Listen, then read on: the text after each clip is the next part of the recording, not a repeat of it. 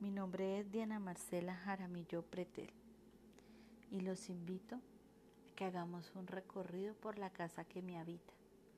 Hoy quiero expresarme a mi manera, con mi lenguaje y contarles cómo es mi casa, mi hogar desde que me independicé, desde que decidí que mi casa sería yo. Tardé mucho para tomar esa decisión. Hoy, 10 de junio del 2020, tengo 34 años y solo en el 2018 decidí dar el primer paso. Con muchas dudas y miedos empecé mi independencia. No fue fácil, nadie creía en mí, ni yo misma creía que era capaz. En ese momento tenía 31 años. Sí, solo llevo tres años en que decidí ser mi propia casa. Antes solo era parte de la casa de otros y debía hacer lo que otros decían. No era dueña de mi espacio y aunque fueron varias casas y grandes, yo no encajaba. Era 6 de septiembre del 2018 cuando decidí emprender mi proyecto. Empecé buscando el lugar donde quería que fuera mi casa, los materiales con los que quería construirla.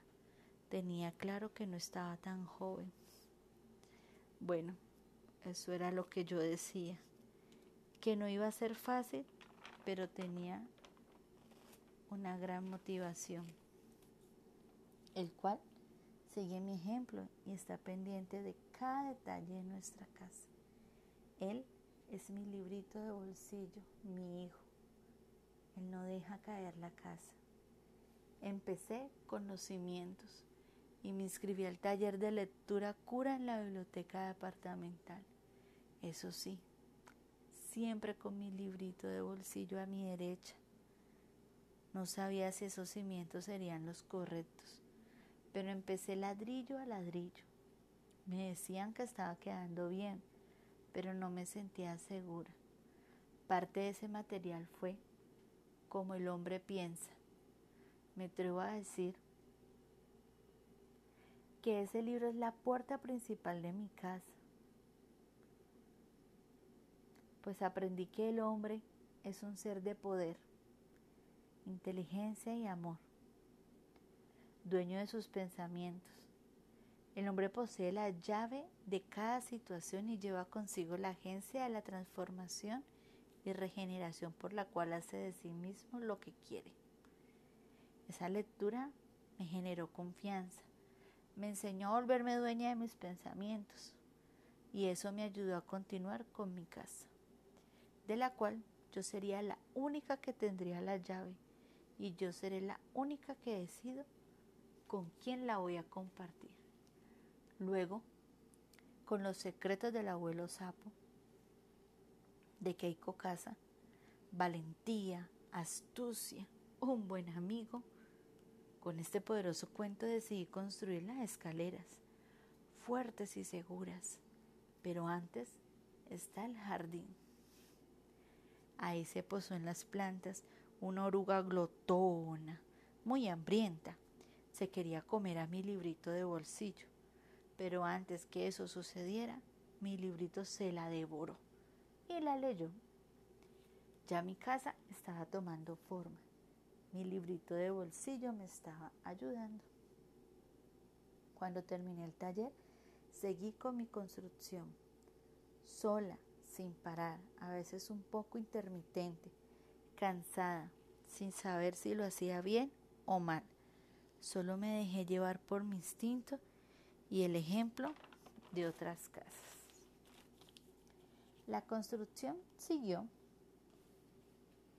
con toda clase de cuentos, pues mi casa interior está hecha de sueños e ilusiones, por animales, perros de color azul, como el de Poli Dunbar, de hadas, de niñas y niños, de lobos, de gigantes, príncipes, de magia, de miedo, de amor, de moralejas.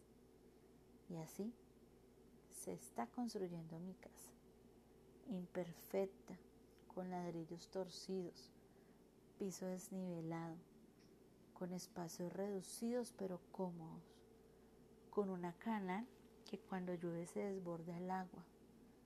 Y en ese preciso momento, solo ahí, Armando Quintero me recuerda con un abrazo que no hace falta la voz. Un día, con ayuda del Banco de la República, hice otro taller de promoción y ambientes de lectura, donde me enseñaron tips para embellecer los espacios de mi hogar interior y descubrí que mi lugar favorito es la sala. En la pared colgué dos cuadros. Uno es la foto de mi abuela con mi librito de bolsillo, pues ella alcanzó a leerlo cuando solo tenía cinco meses de impreso. Y sé que le, y sé que le dio muchas alegrías. El otro cuadro está mi padre. Solo compartí con él hasta mis 10 años de vida. Sobre una mesa coloqué otro cuadro. Es la mano de mi librito de bolsillo, con la pata de su único perro favorito, Ferrari, que ya no está con él. Esta sala la habitan muchas lecturas, muchos cuentos, como El corazón y la botella de Oliver Jeffer, Mi papá de Anthony Brown, que era una mascota, Nana vieja. No todo es nostalgia, también hay juegos y música. ¿Lobo está? Nos pregunta Jacqueline Romero invitándonos a jugar cartas, a reír, a ver películas en internet y a comer pizza y hablar por teléfono. Sigo con la cocina, donde no sé si engordar o adelgazar. Pues mejor sigo el consejo del perezoso. Prefiero tener un corazón bueno y amoroso y así siempre me veré preciosa el elefante flaco y la jirafa gorda de Amalia, de Lowe. Pero no quiero que me suceda lo de Carmela con su tío Lobo de Soce Ballesteros y me coma por golosa. Mejor será alimentar a los pollitos de la gallina del estofado del lobo de Keiko pues con él aprendí lo importante que es hacer felices a las personas a través de nuestras lecturas en voz alta. El patio, el corredor y el lavadero es el lugar de la casa donde me libero. Me limpio, donde Amalia Lowe con Tito y Pepita me enseñó que no todo es lo que parece, que me debo dar la oportunidad de conocer, de confiar lugar donde puedo creer y crear a través del punto, donde Basti hizo de las suyas y me confrontó frente a un espejo. Me mostró que yo soy capaz y que debo elevar mi autoestima y trabajar en ello. Luego están las habitaciones, lugar de descanso, de sueños, de desahogos. En mi casa hay dos habitaciones. Una es la de mi librito de bolsillo, donde ha tenido que intervenir Fernando el Furioso. Aquí, con Keiko Casa y su cuento Pepe, no te rías, comprendí lo importante de enseñarle a mi librito de bolsillo a cuidarse, a defenderse sin dejar de reír. Nicolás Alan, El cielo. Mi casa está formada también por pérdidas, pero cómo llevar este duelo y transformarlo para vivir nuevas experiencias, lo aprendí con este hermoso libro, que nos acompañó cuando perdimos a nuestro perro Sigue la otra habitación, la matrimonial, a veces la familiar. Aquí ha hecho estragos el pájaro del alma, queriendo abrir sus cajones y pidiendo que lo escuchen. Otro libro que expresa lo que a veces sucede en este espacio y a veces funciona muy bien es el de papá, mamá, Anita y yo. En este lugar nunca falta el amor, el cariño. Eso no significa que a veces nos enojemos. En este punto mi casa, mi hogar, mi mapa lector aún no está terminado. Me falta mucho por construir.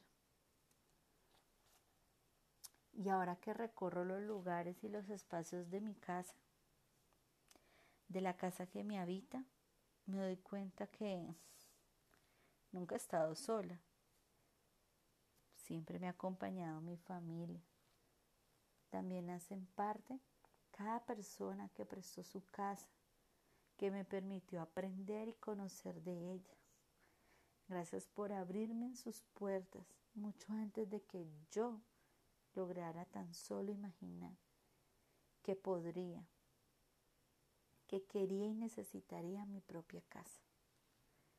Gracias a mi comunidad, a mi barrio, a mi hospital, las bibliotecas, porque ustedes fueron, son y seguirán siendo las lecturas que habito y habitan mi casa.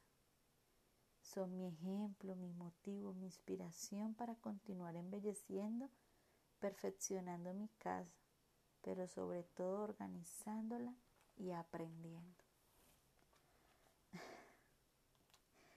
¿Cómo olvidar a mi librito de bolsillo? Que es mi mejor maestro. Es quien me cuida, es quien me habita, a quien quiero dejarle mi casa dejarle un legado, un ejemplo. Es quien me hace saber que aún falta mucho por construir. Gracias por permitirme soñar a través de tus ojos, que son las ventanas de nuestra casa y de mi yo interior.